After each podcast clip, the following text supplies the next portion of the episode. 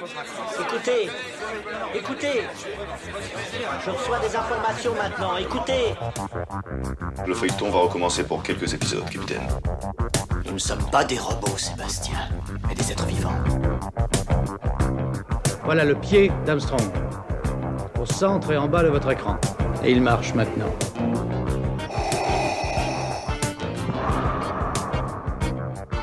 On peut dire aujourd'hui que la science-fiction est bel et bien partout. Tu veux dire qu'on est dans un programme informatique Est-ce vraiment si invraisemblable Si mes calculs sont exacts, attends-toi à voir quelque chose qui décoiffe.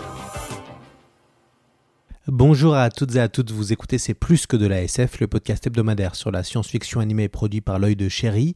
On se rapproche progressivement de la fin de la saison du podcast, on a eu une très belle saison, riche en invités. Nous euh, devrions faire une pause début juillet. Avant de partir en vacances, on souhaitait mettre en avant un jeune auteur de BD. Vous le savez, si vous nous écoutez, le 9e art est important chez nous, surtout quand il parle de science-fiction. Je sais que vous êtes habitué à entendre sur notre micro des grands noms de la BD, mais c'est bien aussi de donner la place aux jeunes auteurs et autrices. On a donc souhaité inviter Nicolas Bazin, qui vient de sortir Demain la rage chez Bubble Edition, un album avec un zeste de SF qui nous a convaincus, et nous avons le plaisir d'avoir son auteur qui fait son premier podcast avec nous. Nicolas Bazin, bonjour à vous et bienvenue dans le podcast. Bonjour. Alors, je l'ai précisé dans mon introduction, vous êtes un tout jeune auteur de BD. Euh, comme pour Johan Kavegué, l'auteur de Moundir et lauréat de notre prix BD SF 2022, votre éditeur a décidé de faire un financement participatif pour lancer Demain la Rage. Mais euh, avant tout, on va revenir euh, à vos origin stories, c'est comme ça qu'on dit pour les, héros de comics. comment avez-vous rencontré Bubble Edition, Nicolas? Euh, bah, Bubble Edition, je l'ai rencontré par la personne de Thomas Mourier, qui est donc mon éditeur. Euh, et interlocuteur privilégié euh, là-bas. Euh, c'est une rencontre qui s'est faite bah, il y a quand même, pas mal d'années, parce qu'on a travaillé ensemble en librairie. puis on a pas mal, on a très rapidement accroché en tant que personne. On avait des affinités sur nos goûts, tout ce qu'on regardait, lisait essentiellement. Et, en fait, quand bah, moi j'étais dans mon projet de, de, bande dessinée, qui au début était un travail tout personnel, que ça a pris vraiment la forme que ça a plus ou moins euh, maintenant, j'ai, euh, je lui ai envoyé euh, ma BD pour avoir un avis d'un ami, mais je savais que bah, Thomas, lui, travaillait dans le milieu de la BD, avec, avec le festival d'Angoulême, notamment. Et, et, du coup, bah, je lui ai demandé son avis, voilà, une, critique de, de, de, Demain la rage. Et bah, ça lui a plu, et ça lui a tellement plu qu'il l'a passé à son, à son patron, et de fil en aiguille, bah, de Malarage est en librairie. Alors racontez-nous la, naissance de ce projet qui mêle euh, science-fiction et violence conjugale, quatre mots qu'on a du mal à imaginer ensemble. Ouais, oui, c'est pas, pas faux. Bah, en fait, c'est venu d'une discussion, euh, comme beaucoup de choses euh, de la vie, discussion de, euh, avec ma femme, qui, est, qui est psychologue. Moi, je suis enseignant aussi à la base. Et du coup, on discutait de violences conjugales auxquelles on a malheureusement affaire de temps en temps dans le, dans le travail, à travers les enfants. Et. Et puis moi, en même temps, je m'étais remis au dessin pendant le, le Linktober, ça c'était en 2019 du coup. Inktober 2019, donc j'avais découvert euh, cette pratique de dessin euh, tous les jours un mot et il faut dessiner euh, en fonction de ce mot dans son style, enfin comme on veut en fait, et puis idéalement de le mettre après sur les réseaux pour, pour partager. Il n'y a rien à gagner, il n'y a rien, à, rien à, à, perdre non plus. mais voilà, c'était pour confronter un peu son, son, travail au regard des autres. Donc j'avais fait ça et du coup je me suis remis vraiment beaucoup dans le dessin et euh, qui, a toujours été euh, une passion euh, perso, mais qui était resté vraiment du dessin. j'étais bon au dessin au collège, j'étais bon au dessin. mes amis me demandaient des dessins quand j'étais au lycée, enfin des choses comme ça, mais c'était c'était récréatif. Voilà, il n'y avait pas de, de but autre que, que de faire des dessins sympas. Mais avec Linktober, je à la fin, comme j'avais tenu les 30 jours, j'avais fait des dessins tous les jours et mon dessin s'améliorait. Enfin, je retrouvais des réflexes, euh, je, j'en prenais d'autres parce que je suis pas mal de dessinateur, je regarde pas mal de techniques de dessin. Je suis euh, complètement autodidacte dans le, dans le truc, mais, euh, mais voilà, j'apprends par mimétisme, on pourrait dire. Et, et du coup, avec bah, ce dessin que, que j'avais repris, je me suis dit, ah, j'aimerais bien, j'aimerais bien en faire quelque chose, faire un projet, me donner un but. Linktober, c'était une sorte de but, on avait 30, il y avait 30 jours, je me suis un peu mis de manière très très, très régulière. Enfin voilà, c'est très martial. Je me suis imposé en fait de faire ça. et du coup, je me suis dit, bah, du même, dans le même principe, je me suis imposé de, de faire une histoire. Voilà. Donc au début, bah voilà, je me suis dit, bah, on va parler de violence conjugale. J'aime bien la SF, donc je vais mettre de la SF. Euh, les voyages dans le temps, euh, je suis un grand fan de Doctor Who, donc euh, c'était un peu inévitable. Mais je voulais que ce soit, bah, ça reste quand même un rapport à, la violence conjugale, qui est un sujet quand même grave. Même si mon but à la base c'était de faire un projet perso qui resterait à la maison, je voulais quand même que ça se, bah, que ça se tienne, quoi. Enfin, que les personnages soient, soient crédibles, que que, que bah, la BD fasse un peu disent ce que je pense en fait de, ce genre de, choses. Voilà, c'est. Euh, et en même temps, euh, là, ce qui est intéressant et on sent que vous avez travaillé sur le sujet, c'est que toute la première partie, donc il y, a plusieurs parties, hein, dans plusieurs chapitres euh, dans Domaine la rage. Toute la première partie est sur votre personnage principal et on a du mal à s'imaginer que ça va traiter de ce sujet-là puisque on est sous sa vision finalement d'un type bien. oui, c'est en fait je voulais traiter ce, effectivement, je voulais traiter ce, sujet-là, pas du côté d'une femme battue. J'aurais pu faire une héroïne euh, qui subit, enfin voilà, qui, qui est dans cette espèce de spirale euh, de la violence, enfin comme comme on peut s'imaginer euh, si on ne le vit, si on ne le vit pas. Mais je voulais justement mettre le lecteur dans qu'on suive, mettre le lecteur ou la lectrice dans la tête du, de l'homme qui fait ça. Donc j'avais pour ça j'avais pris un bouquin d'un d'un homme qui, euh, qui, est un homme violent, qui avait fait un livre. Euh, j'ai oublié le nom. À chaque fois, on me demande le nom et en fait, je vais jamais le rechercher derrière. C'est pas, mais euh, c'est pas très important. J'ai pas réussi à arriver trop au bout du livre parce que ça, ça me mettait très très mal à l'aise, mais ça m'a permis quand même d'avoir un, une vue de, de, ce qui se passait dans la tête de la personne et je me suis rendu compte en le lisant que, à la différence de beaucoup de personne, alors je, fais un peu une généralité, mais de la lecture que j'ai eue, c'est ce qui m'en est ressorti en tout cas, c'est qu'à la différence par exemple de ce qu'on a des tueurs en série qui ont subi quand ils étaient jeunes, enfin voilà, avec une espèce de trauma qui, qui justifie, on va dire, euh, si on peut dire ça comme ça, le, leurs actes, en tout cas qui explique leurs actes. Euh, bah là, même dans ce témoignage-là, la personne disait que non, il avait, ses parents l'aimaient, il n'avait pas été battu, enfin, il n'y avait pas ce trauma particulier à la base mais que euh, c'est la rencontre avec qu'il avait déjà eu d'autres euh, pardon qu'il avait eu déjà d'autres euh, d'autres femmes d'autres compagnes et que ça s'était jamais produit mais que c'était là une espèce de d'alchimie vraiment néfaste et toxique qui s'était créée et, et c'est ça qui m'intéressait du coup de montrer qu'on soit dans la tête d'un personnage qu'on pourrait en fait euh, apprécier, qui serait tout à fait normal, hyper banal. Enfin vraiment, euh, le personnage de Damien dans De Malarage, il est même limite passif. Enfin vraiment, c'est un, il est gentil. Enfin, il a des enfants. Enfin, il fait euh, des trucs du quotidien. Il fait les courses. Il va à la banque. Enfin vraiment, le, le, gars lambda. Et mais il s'avère que passer la porte, c'est peut-être pas le cas, quoi. Donc c'est ça. Je voulais qu'on voit ce côté monstrueux de l'homme ordinaire, en fait, tout simplement. L'album est en noir et blanc. Pourquoi ce choix esthétique qui, euh, évidemment, renforce le côté euh, sombre euh, de votre récit? Ben, Dès que j'ai commencé à dessiner, dans ma tête, il n'y a jamais eu de couleur. J'ai pas. je suis pas quelqu'un spécialement noir dans la vie, hein, mais.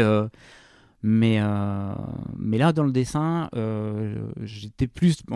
comme je reprenais le dessin récemment aussi, j'étais aussi plus à l'aise avec le dessin euh, au rotring, enfin vraiment euh, les, euh, avec les petits traits, enfin des choses très contrastées, très noires, parce que c'était plus facile à, à, mettre en place que de se balader avec tout son attirail de, couleurs. Mais, mais c'est vrai que pour Demain la rage, à aucun moment j'ai imaginé les, les, scènes en, en couleurs. Il y a peut-être un peu de l'influence du manga là-dedans, ou certainement, mais je trouvais que ça allait bien avec le propos, c'est-à-dire qu'il y avait vraiment euh, des, y a des planches qui sont très très contrastées. Il y a même des moments où je me suis dit, je vais mettre des nuances de gris à certains endroits. Puis je l'ai enlevé, euh, j'ai enlevé, euh, je l'ai enlevé ensuite quand les nuances de gris je les apportais en numérique. donc vraiment j'ai, voilà, la seule couleur que je me suis autorisée c'est le gris. Et mais ça, dans mon esprit ça a jamais été en couleur.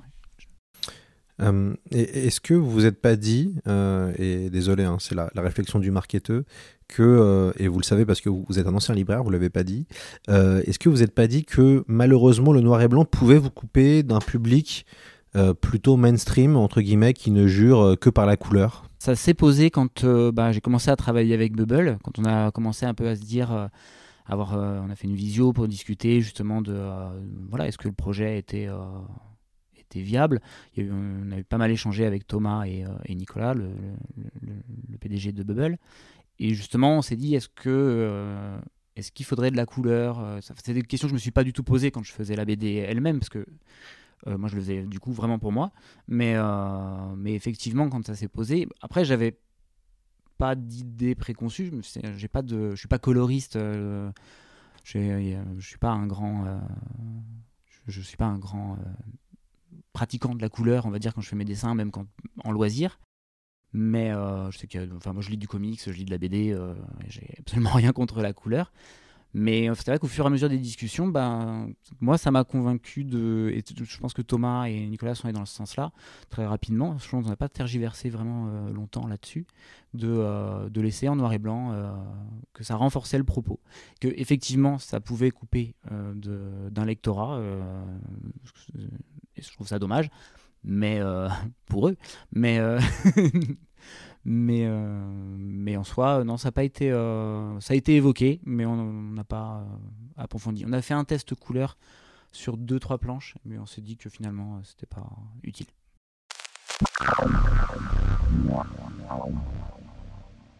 Tous les auteurs, vous le savez, vous écoutez le podcast, tous les auteurs doivent se soumettre au, pitch.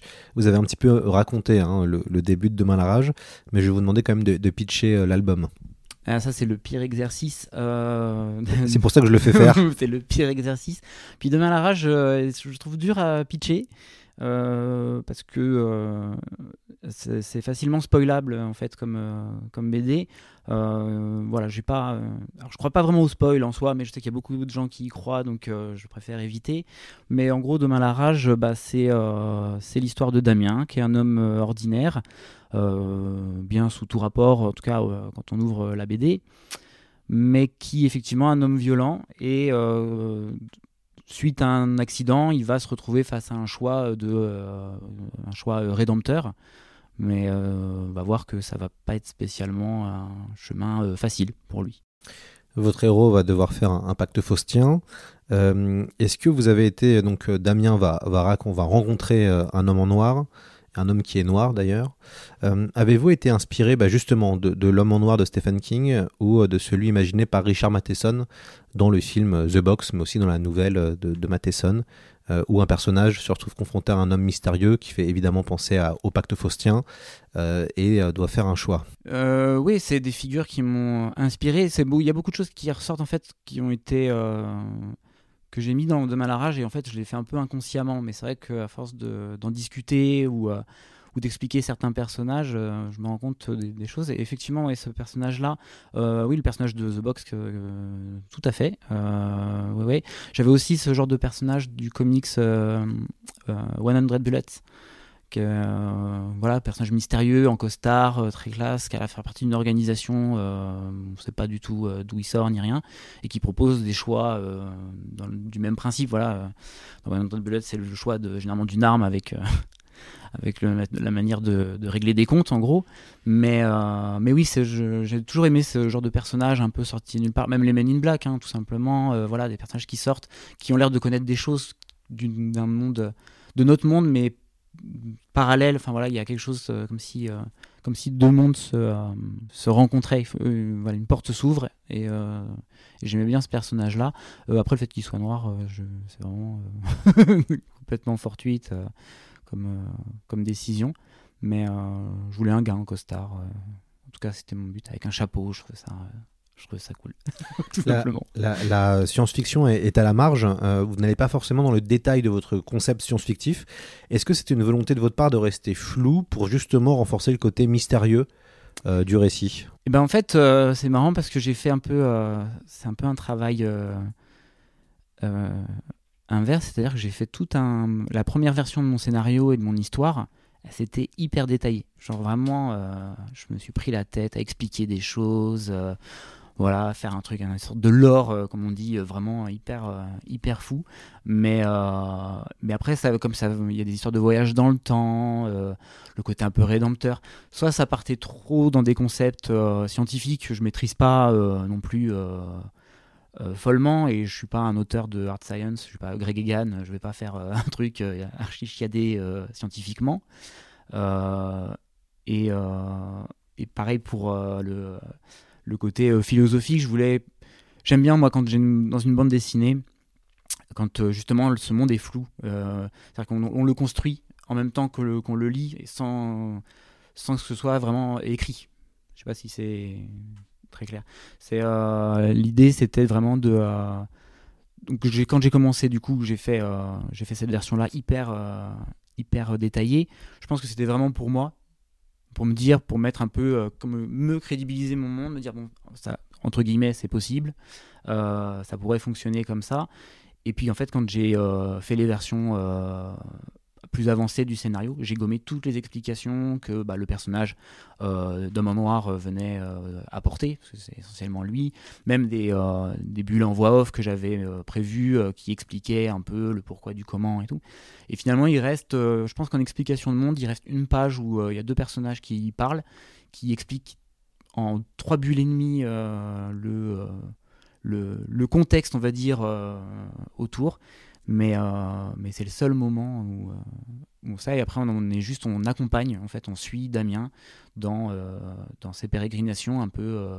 on est, je voulais que le lecteur, la lectrice soit aussi paumé que, que le personnage, qui découvre justement que bah, qu'on passe d'un homme sympa à un, gars détestable, que, enfin voilà, après on le suit dans, dans tout ce qui se passe. Mais j'ai fait un monde hyper détaillé au départ.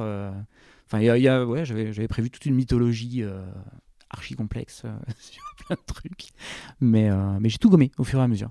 Ouais, c'est intéressant que vous ayez fait ce travail-là de gommer, alors que justement, qu'on qu'on va vers la SF, on veut, et c'est ça qui est des fois compliqué quand on en écrit, je suppose, c'est de devoir proposer quelque chose de, de crédible, de scientifique ou pas, mais en tout cas de, de développer un univers. C'est intéressant que vous, ça, la, la science-fiction ait- était de plus en plus à la marge à, à la fin du projet, ouais. Ouais, je et puis c'est je vais faire un aveu. C'est aussi a des moments où j'écrivais euh, le tout l'univers, il y avait des machines, il y avait enfin il y avait vraiment tout un un, truc euh, grandiose, hein, vraiment du grand spectacle, qui aurait coûté très cher à Hollywood. Et euh, et en fait, je me suis dit, mais en fait, ça, je vais pas réussir à le dessiner comme je le veux, ça va être tout pourri. Donc, j'ai j'ai anticipé ma frustration et je me suis dit, bah, je vais l'enlever, je vais faire un truc plus flou et sur l'ambiance ça jouera mieux et, en, fait, je suis plus content d'avoir fait ça j'étais du coup de mes limitations de dessin en gros euh, j'ai euh, j'ai été obligé de gommer euh, des éléments scientifico d'explication un peu un peu farfelu des fois je pense mais du coup ça ne le rend que plus crédible parce que on est ça lui donne un côté peut-être un peu onirique, un peu, on sait pas trop. Enfin voilà, on est entre deux mondes, on est euh, ouais, entre, le monde blanc et le monde noir, et c'est euh, ça renvoie à la forme de la BD elle aussi, qui est en noir et blanc. Enfin, je, du coup, je trouve ça, ça fonctionne bien comme ça. D'ailleurs, euh, c'est vrai que donc, on l'a dit au début de l'émission, vous êtes un jeune auteur. Euh, Est-ce que euh, qu'est-ce qui a été difficile pour vous en tant que dessinateur? Euh, Évidemment, le dessin, euh, c'est une pratique qui, euh, en fait, on s'améliore en faisant année après année entre guillemets. hein. c'est euh, dessiner, dessiner, dessiner tout le temps. Où est-ce que vous êtes senti euh, frustré euh, dans votre travail sachant que vous maîtrisez quand même, et c'est important, vous maîtrisez l'art des doubles pages. Il y a beaucoup de doubles pages dans vos albums, et dans, dans cet album, pardon. Et il y a une vraie maîtrise de, ça. Mais est-ce qu'il y a eu des endroits où vous êtes dit, là vous avez parlé du côté science-fictif, mais est-ce qu'il y a d'autres moments où vous êtes dit, je me sens un peu limité pour l'instant? C'est essentiellement sur les décors. Euh, J'ai toujours dessiné des personnages euh, de mémoire, mais c'est vrai que les décors, le, le mobilier du réel, en plus la, BD a une grande partie qui se passe à... C'est jamais euh, trop géolocalisé, ni sur, sur l'époque, ni sur le, le pays ou quoi que ce soit, mais on retrouve du mobilier du quotidien, enfin des choses qui ressemblent. Ma frustration au début, quand je commençais de Malrage, il y a des pages que j'ai refait.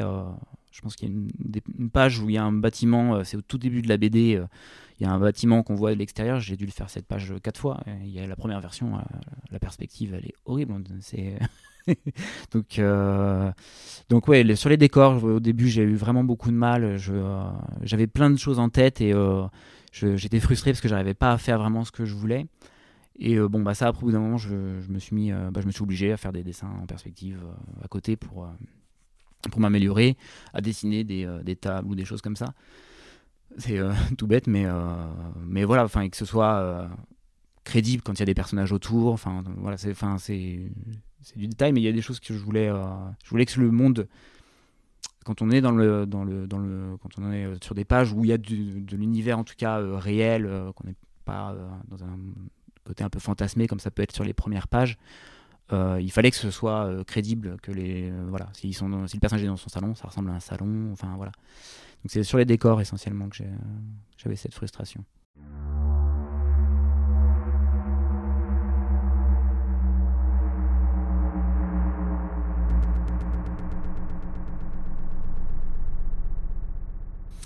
À quel point les, comics et les mangas ont été une inspiration dans votre découpage? Pour que le lecteur comprenne bien On a donc, comme je l'ai dit, des doubles pages, mais qui ont des cases fragmentées en fonction de la, séquence. Euh, on voit une inspiration très comics. Euh, moi, en tout cas, quand j'ai lu, euh, quand j'ai commencé à ouvrir la BD, j'ai ressenti le côté très comics. Aussi un peu le côté manga, évidemment, pour ces cases fractionnées. à quel point ça vous inspire, vous, ces, cette autre littérature, entre guillemets? Bah, ça, objectivement, je pense que c'est une inspiration de, de toute une vie. Je, suis, enfin, moi, je suis un gros lecteur de comics depuis que je suis tout petit. Je, suis, je suis passé très tardivement sur la case Tintin euh, dans ma vie. Euh, et puis accessoirement, je suis plus sur la BD indé française. C'est plus que ce qui me plaît. Mais le comics, le comics, oui, sur son découpage, sur la, le dynamisme, tout ça, ça m'a toujours plu. Les ces doubles pages justement qui en mettent plein la tronche quand on a 20 euh, super-héros, 20 euh, super-vilains euh, qui se mettent dessus à grande force de, coups de poing et de, rayons laser, ça m'a. C'était. c'était c'est toujours, d'ailleurs, je peux leur le passer, mais c'est toujours un grand kiff. le manga, lui, c'est vraiment sur le, tout le dynamisme, les mouvements, ou des fois, justement, ce temps suspendu qu'il peut y avoir, qui peut y avoir dans les mangas, notamment de sport, par exemple, où on a le temps qui se suspend et le personnage pense et euh, des choses qui se passent en une fraction de seconde prennent euh, quatre pages euh, des fois. J'ai toujours trouvé ça très stylé comme principe de vraiment de c'est vraiment des comment dire ça bah, c'est jouer avec le temps. C'est vraiment le temps est suspendu. Il y a vraiment il y a vraiment quelque chose qui se joue comme ça. Même pour le lecteur il y a un côté un peu méta le temps est différent passe différemment et euh, sur le découpage, vraiment, j'avais eu une grosse claque, c'était avec le Batwoman de J.H. Euh, William 3 qui, euh, et plus récemment avec le travail de Andrea Sorrentino, qui je vous un culte maintenant éternel. et, eux voilà, qui se sont appropriés le découpage comme, comme élément total, complet de, de, de la page. Quand les, doubles pages en fait que j'ai fait dans De Mal je pense que c'est pareil pour euh, ces auteurs-là. Je les pensais vraiment comme des euh, tableaux euh, pas uniques parce qu'ils sont cohérents visuellement par rapport à la suite et à ce qui se passe avant, mais je les, je les visualise. C'est des tableaux que j'avais en tête. Voilà, j'avais un tableau. Tiens, ça, cette double page, elle existe. Il va se passer ça. et euh, et, c'est comme ça que je plutôt j'ai vu ça. Mais je pense que c'est essentiellement les comics qui m'ont euh, qui m'ont inspiré. Et, euh, pour l'action, les tout ce qui est petits traits de tout ça, c'est inévitablement le, manga, quoi. D'ailleurs, comment se passe cette entrée dans le monde de la BD alors Vu que vous êtes un jeune auteur, ça y est, là, le premier album a, été publié. Il est en librairie depuis pas, depuis peu long, pas longtemps, pardon. comment vous vous sentez maintenant? Euh, ben plutôt bien. Hein. Euh, bah, déjà avec la campagne Ulule, euh, j'avais mis un pied dans, dans, cet univers-là qui est, qui est complètement, complètement nouveau en fait de ce côté-là, de la barrière. Ça fait, ça fait bizarre. J'avais fait un petit tour à Angoulême avec un badge auteur pour Bubble. je dédicassais rien, mais je, me baladais fièrement avec mon badge auteur. J'étais content. Et mais non, bah, ça se passe très bien. Bah, c'est surtout un retour pour l'instant euh, bah, sur les réseaux sociaux, à, euh, voilà, à réagir aux, aux, gens qui ont pris la BD, qui ont reçu bah, le, la BD qui, qui, a, été reçue en début de semaine par les gens de la campagne, aux contributeurs. Et non, je suis, très content. Pour l'instant, j'ai un retour qui est plutôt très positif de toutes les personnes qui l'ont lu et qui ont bien voulu me faire un retour derrière. Donc ça, faut pas hésiter. ça fait que ce soit positif ou négatif, ça, m'intéresse. Après, euh, pour l'instant, c'est positif, euh, je prends. Hein, Mais non, c'est. Euh, bah, pour l'instant, voilà, c'est voilà, vient tout juste de sortir et c'est vraiment. j'ai pas de. J'ai pas de. D'autres raisons que d'être. Enfin, j'ai pas de raison d'être pas, heureux, quoi. Ma BD est sortie et c'était inespéré dans le sens où bah, je me dirigeais pas du tout là-dessus professionnellement ou dans ma vie ces dernières années, quoi.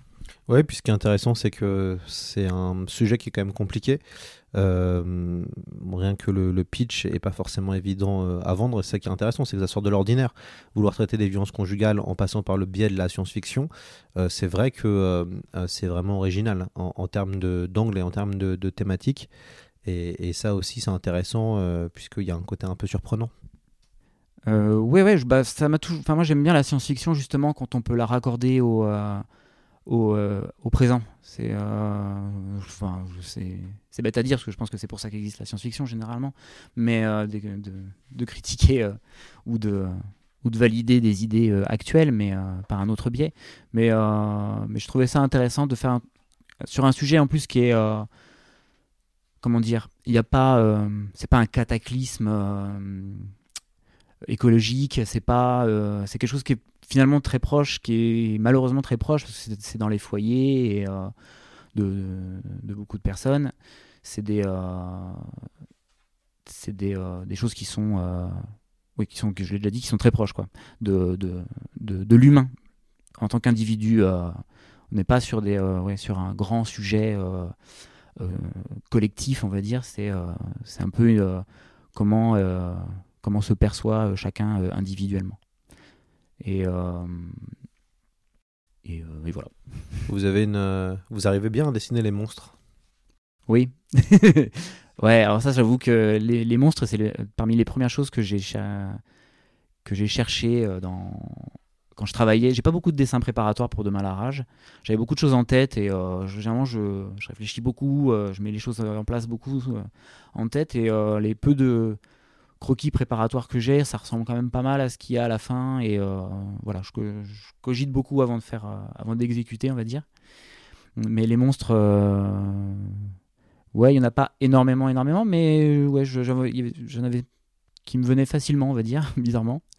Et, et ça m'intéressait. Et oui, ce que je voulais dire juste avant, c'était plus que sur les les violences conjugales, c'était surtout une manière de parler de la de la colère en fait de, des hommes. C'était surtout ça qui m'intéressait comme sujet. Euh, je ne dévalue pas l'intérêt de, enfin de, parler de, des violences conjugales, mais c'était euh, l'idée, c'était de justement de parler de ce qui met en colère les gens. Ça, euh, là, c'est vraiment, je voulais que ce soit quand même extrême pour qu'il il y a vraiment un, impact à la lecture de, de la BD, que le personnage, on passe vraiment par la case je l'aime bien, c'est un connard, je l'aime bien, enfin voilà, qui est une sorte d'ascenseur émotionnel euh, autour du personnage que que les, euh, je voulais surtout qu'à la fin, quand on ferme de mal à rage, c'est qu'on ait ressenti quelque chose, enfin voilà, qui est euh, qu'on ait ressenti la colère, qu'on ait ressenti tout ça en fait, tout ce que toutes ces choses un peu extrêmes qu'on peut ressentir en tant qu'humain quoi. Oui, puisque moi je trouve intéressant, c'est tout le vous, votre personnage va passer par plusieurs états, notamment on va se transformer en espèce de singe. Euh, en tout cas, il y a toute une métaphore et un symbolisme sur le fait qu'il se transforme en espèce de singe ultra violent comme King Kong, un espèce de King Kong sous mhm. acide. Euh, et je trouve ce, tout ce visuel-là est assez génial en fait. Euh, tout, ce, tout ce que vous avez imaginé avec cette transformation, on a l'impression d'être dans un film de kaiju. Ouais, et ça fonctionne vraiment très bien, ouais. Ouais, ouais, j'ai toujours aimé les, les gros monstres. Les kaiju, c'est une bonne, euh, une bonne référence. Et euh, j'aimais bien le côté, euh, ça doit être un reste aussi, je pense, de Dragon Ball avec cette transformation de Sangoku en, énorme singe. et je voulais vraiment un retour à primal, vraiment. Euh, Il y a quelque chose.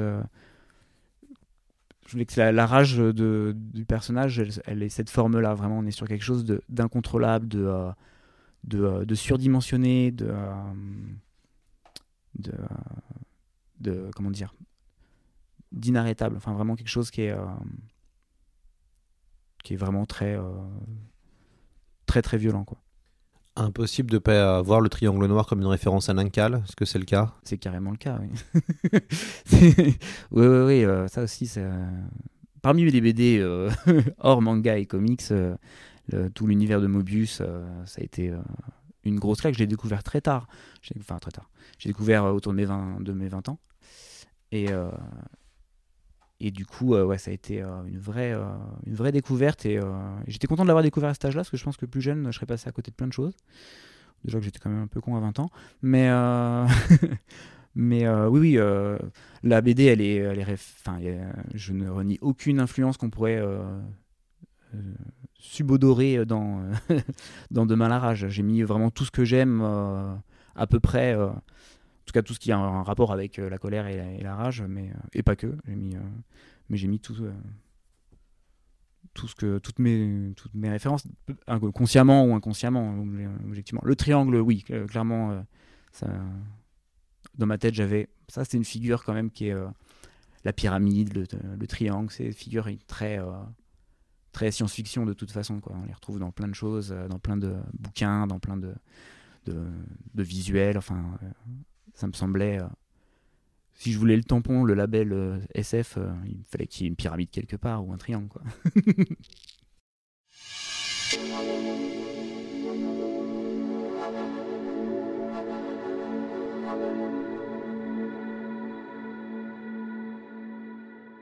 C'est quoi le prochain projet, Nicolas Bazin?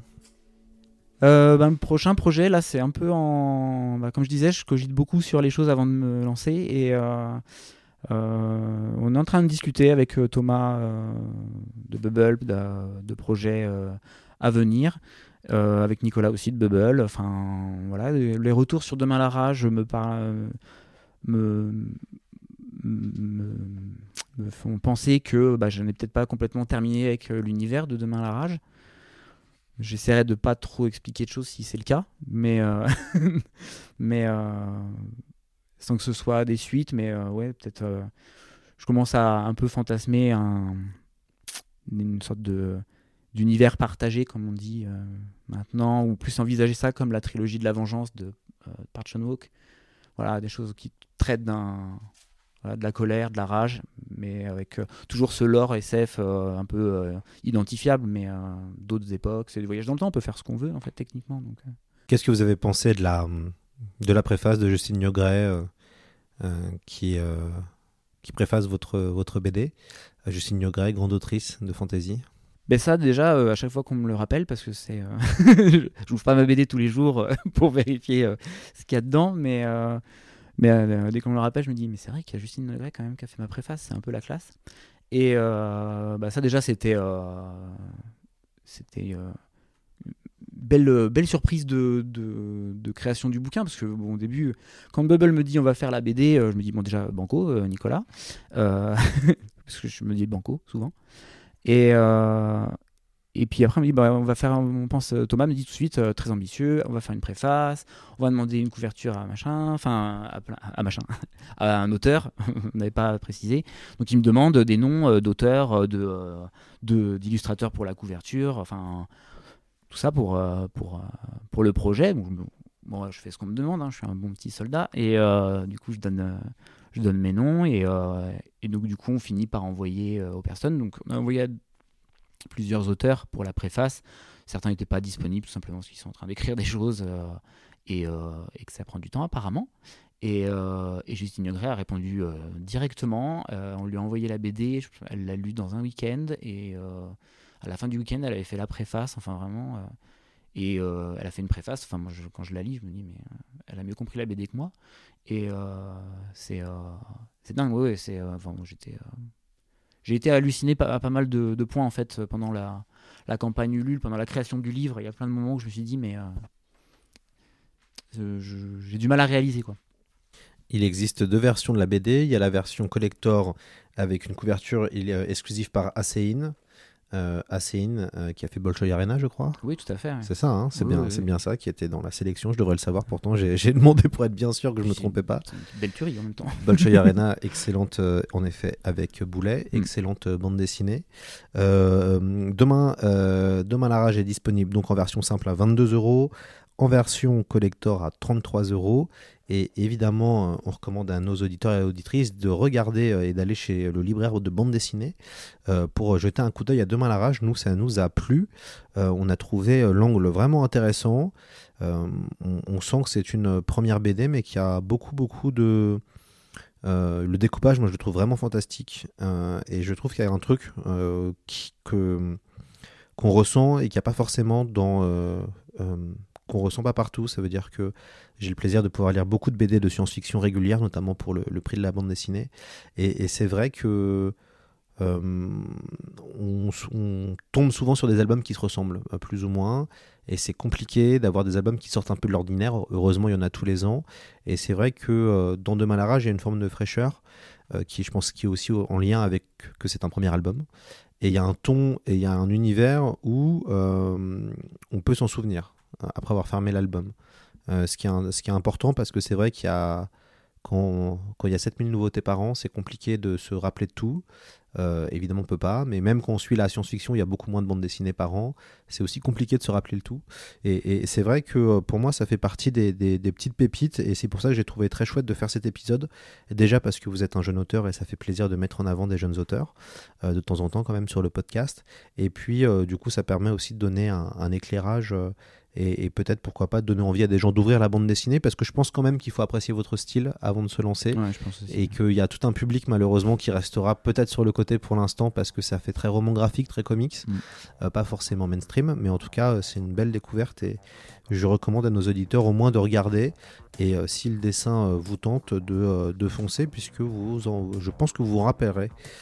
Voilà, Bah, en tout cas, ça nous a fait plaisir de, de vous voir Nicolas, merci d'être venu dans C'est plus que de l'ASF. Bah, merci à vous. Et puis vous êtes le dernier auteur BD de la, de la saison, donc on est, on est content de vous avoir. Et puis j'espère qu'on se retrouvera pour de nouvelles aventures. J'espère aussi. Et bah merci encore. Et puis encore bravo. Merci.